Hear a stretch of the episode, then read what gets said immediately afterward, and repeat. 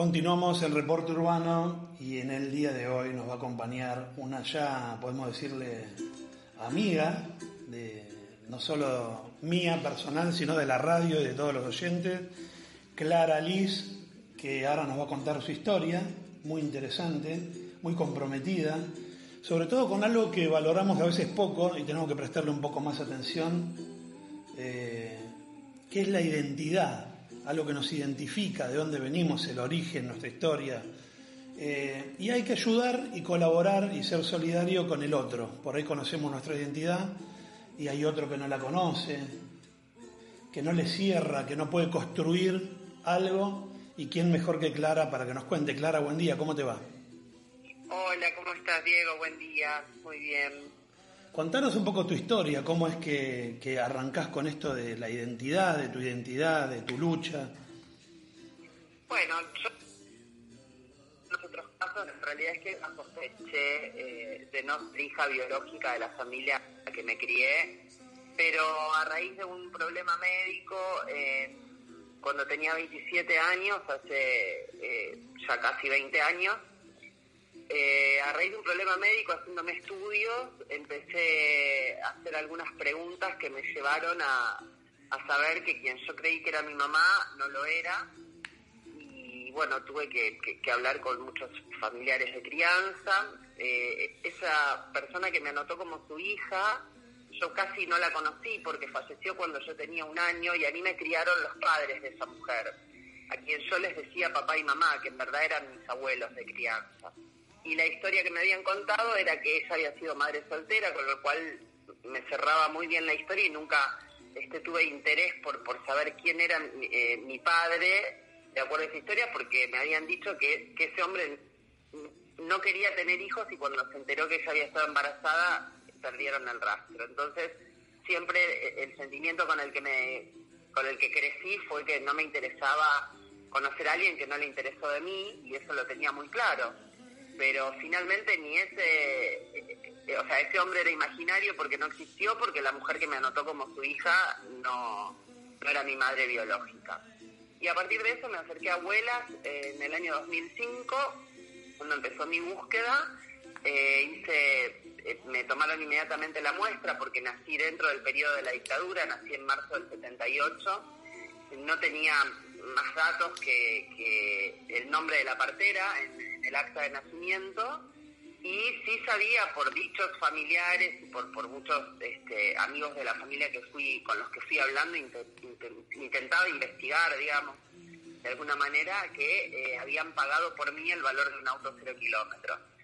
Eh, entonces sabía que, me había comprado la familia que me había que me crió el examen en, el Banco Nacional de Datos Genéticos dio negativo porque se coteja con casi 300 familias más o menos que hay de, desaparecidos y la verdad es que cuando uno se va a sacar sangre la, expectativa eh, dentro de, la respuesta durísima que uno recibe es este que dé positivo, ¿no? Porque de, que dé positivo implica una historia eh, de, raíces muy dura donde tus padres eh, eh, están desaparecidos, pero también sucede algo muy importante y es que da una respuesta. Y esa respuesta es la verdad de tu propia historia que a uno lo construye. Entonces, este, la ilusión de que dé positivo era muy grande.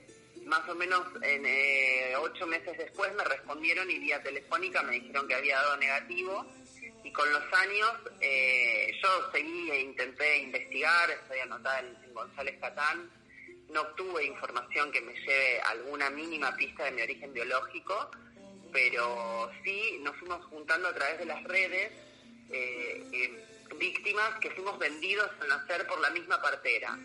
Eso desencadenó una denuncia en la provincia de Buenos Aires y pedimos a través de un de un recurso en un juzgado de familia que el Estado nos acompañe en la causa civil para la búsqueda de la identidad.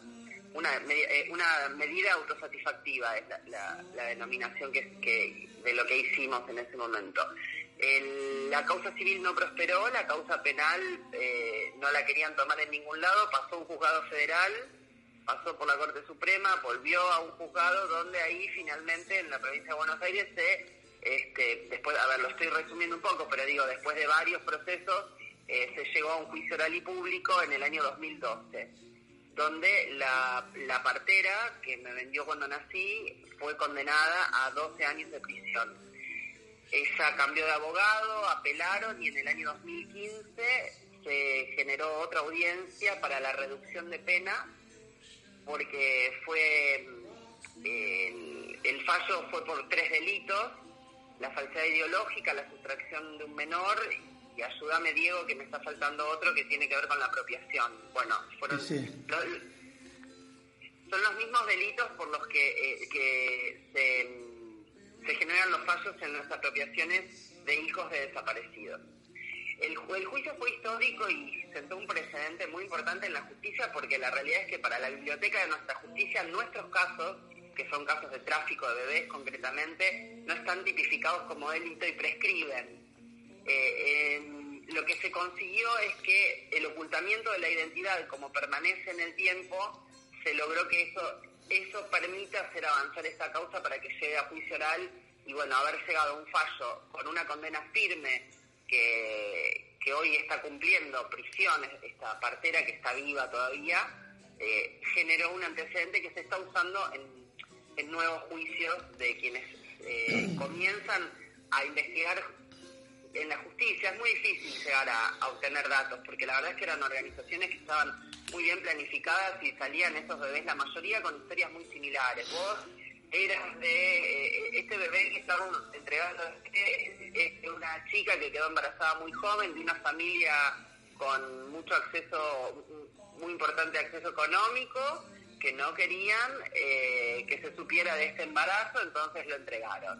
Déjame, historia, déjame, déjame aclarar algo para los que nos siguen a través de las más de 47 repetidoras a nivel nacional e internacional y todos nuestros amigos y vecinos de la ciudad de Buenos Aires, que acá hay que diferenciar. El caso puntual, todos los casos son horrorosos, pero el caso puntual que estás contando vos y muchos más, de las apropiaciones hechas por militares durante el proceso de reorganización nacional. Acá estamos hablando de un caso, llamémosle casi particular, donde una partera, corregime si me equivoco, agarraba niños y los vendía, suprimía la identidad, se los apropiaba a una familia. Esto es un costadito de lo que hacían una parte de los militares. Vos casualmente naciste en el 78 y obviamente tuviste la primera duda ir a buscar al banco genético eh, y, recurrir a, abuelas, ¿no? Ahora, igual, ¿por qué 300 familias nada más tienen los datos ahí? Familias de desaparecidos. 300 o un poco más de 300 son las que hoy están en el Banco Nacional de Datos Genéticos. Ah. Yo esto lo digo, claro, son familias de desaparecidos que, aportaron su ADN para la búsqueda de, de, los hijos de desaparecidos, ¿no? De los nietos que están buscando a las abuelas. No, suponía que podían ser muchísimos más, pero... Eh, eh, no, eh, yo, este número es el número que da la directora del, del Banco Nacional de Datos Genéticos. Perfecto de alrededor de 300, un poco más de 300 familias. con lo cual... Es cierto a que puedan aparecer más familias de desaparecidos, pero bueno, eh, también es cierto que eh, tienen... Eh, dentro del universo de la búsqueda de identidad hay distintas problemáticas. El tráfico de bebés es una. los nietos apropiados, los, quienes fueron apropiados en dictadura es otra que está dentro de un mismo universo. Pero bueno, son, o sea, similares pero distintas. Excelente la aclaración. E-, es cierto que ese universo de búsqueda tiene eh, cantidad de, herramientas que, aporta el Estado para poder encontrar a los nietos que faltan. Entonces, hace poco el, secretario de Derechos Humanos hizo una publicación diciendo que, faltaban 200 nietos encontrar. Eh, en su momento decían que eran un total de 500, así que sin duda a partir de, de, todo el, aporte de herramientas que hace el Estado eh, y de investigadores que, se ocupan de esto han llegado a un número un poco más ajustado que el que tenían al principio de esta búsqueda. La realidad es que hay un universo que es igual, con diferentes búsquedas, pero hay una enorme desigualdad con el aporte de herramientas porque todavía el Estado no ha recepcionado los casos de tráfico de bebés de estos miles de adultos que, por ejemplo, en el Banco Nacional de Datos Genéticos hay más de 14.000 muestras de personas que quieren conocer su identidad, que se acercaron por la búsqueda de abuelas que no pertenecen a esa búsqueda y que todavía no existe un protocolo para acompañar la búsqueda de estas personas. Entonces, estamos en una enorme dificultad de, desigualdad y eh, intentando, nosotros nos hemos agrupado a lo largo de los años, lograr que se sancione una ley a nivel nacional. Tenemos la buena noticia de la sanción de la ley provincial.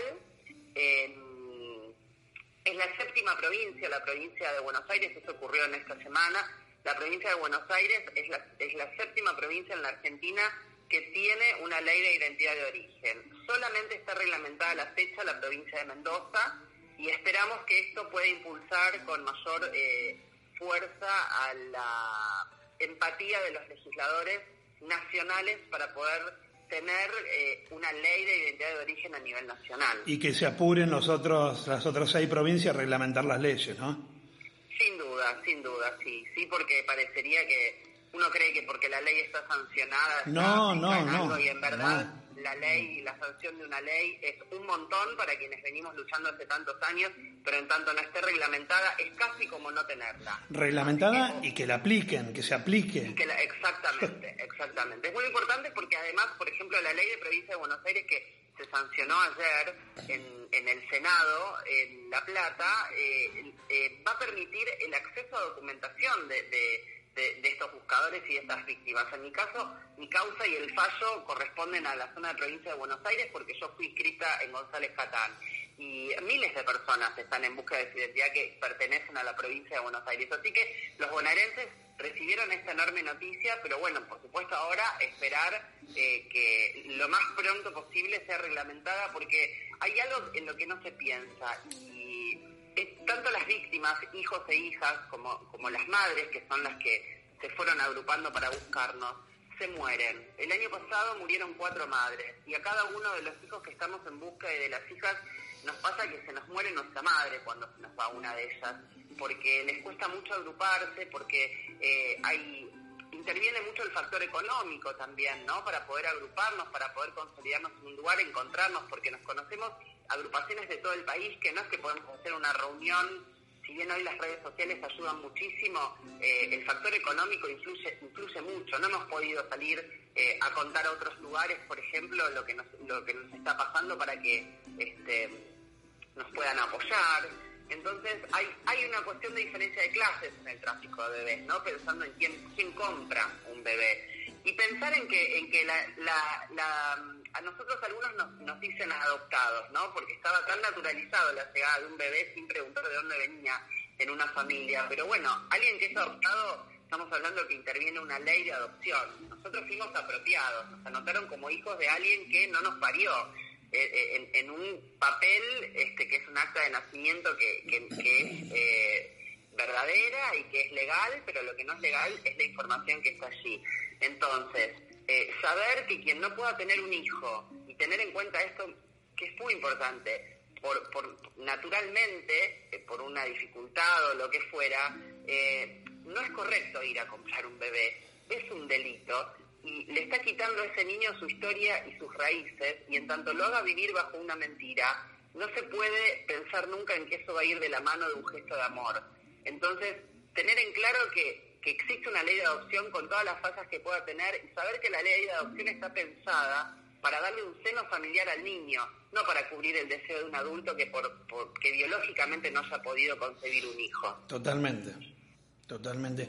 a, todos los que nos están escuchando, vecinos, vecinas, en cualquier punto del planeta, eh, podemos transmitirle el mensaje de que todos conocen, y ahora nos va a hablar Clara también de, un, llamémosle documental, que me corrija ya, secreto a voces, porque es un secreto a voces de que hay muchos chicos y chicas, niños, niñas y adolescentes que han sido borrados de su identidad, no conocen su identidad, porque los han traído de alguna provincia, de otro país, los han eh, es un, el hijo de un vecino que nunca vimos a la mamá embarazada, lo ha traído a otro lado.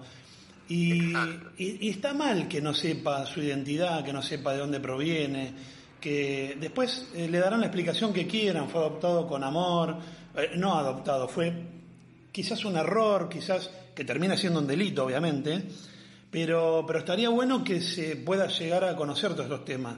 No digo salir a denunciar a los vecinos, no digo eh, quiero encontrar en una forma pacífica y, bonita, pero tratar de hablar con los padres de estos niños o, los que conocen historias viejas, de, ayudar a la gente a que encuentre su identidad. Sí, esto de romper con los pactos de silencio o estos secretos a voces dentro de las familias, es muy importante poder colaborar. Y hay algo que sucede, ¿no? Que indirectamente muchos terminan siendo cómplices de esta enorme mentira que se genera en la familia. Horrible. Y me parece, me parece que esa hay que romper con esa complicidad y, no tener miedo, ¿no? Básicamente, porque eh, ayudando al otro, eh, justamente uno termina siendo mejor persona y, y tenemos que pensar en eso. No importa cuántos años hayan pasado para que esa persona tenga la posibilidad de acceder a su historia y de completarla. Clara, nos vamos despidiendo, te agradecemos desde ya. Eh, te voy a hacer la última. Bueno, recomendamos, hay un documental, está en YouTube, ¿no? Secreto a Voces. Secreto a Voces está en YouTube, es un documental que cuenta la historia de una madre y una de las historias es la mía, y también Mujeres Invisibles, que eh, me parece eh, que es muy necesario de verlo para entender qué les pasa a esas mamás, porque algunas de ellas no, algunas les robaron a los bebés y otras por diferentes motivos tuvieron que entregarnos o no pudieron maternarnos. Bueno, para entender un poco y romper con los estigmas hacia esas madres hay que mirar Mujeres Invisibles también y agregarte un número de teléfono para quienes eh, tengan información o quienes estén en búsqueda de su identidad o, de un hijo, se pueden contactar con el Ministerio de Seguridad de la provincia de Buenos Aires. El área búsqueda de origen es el número 0800 333 5502 desde todo el país. Es una línea gratuita de 9 a 18 horas.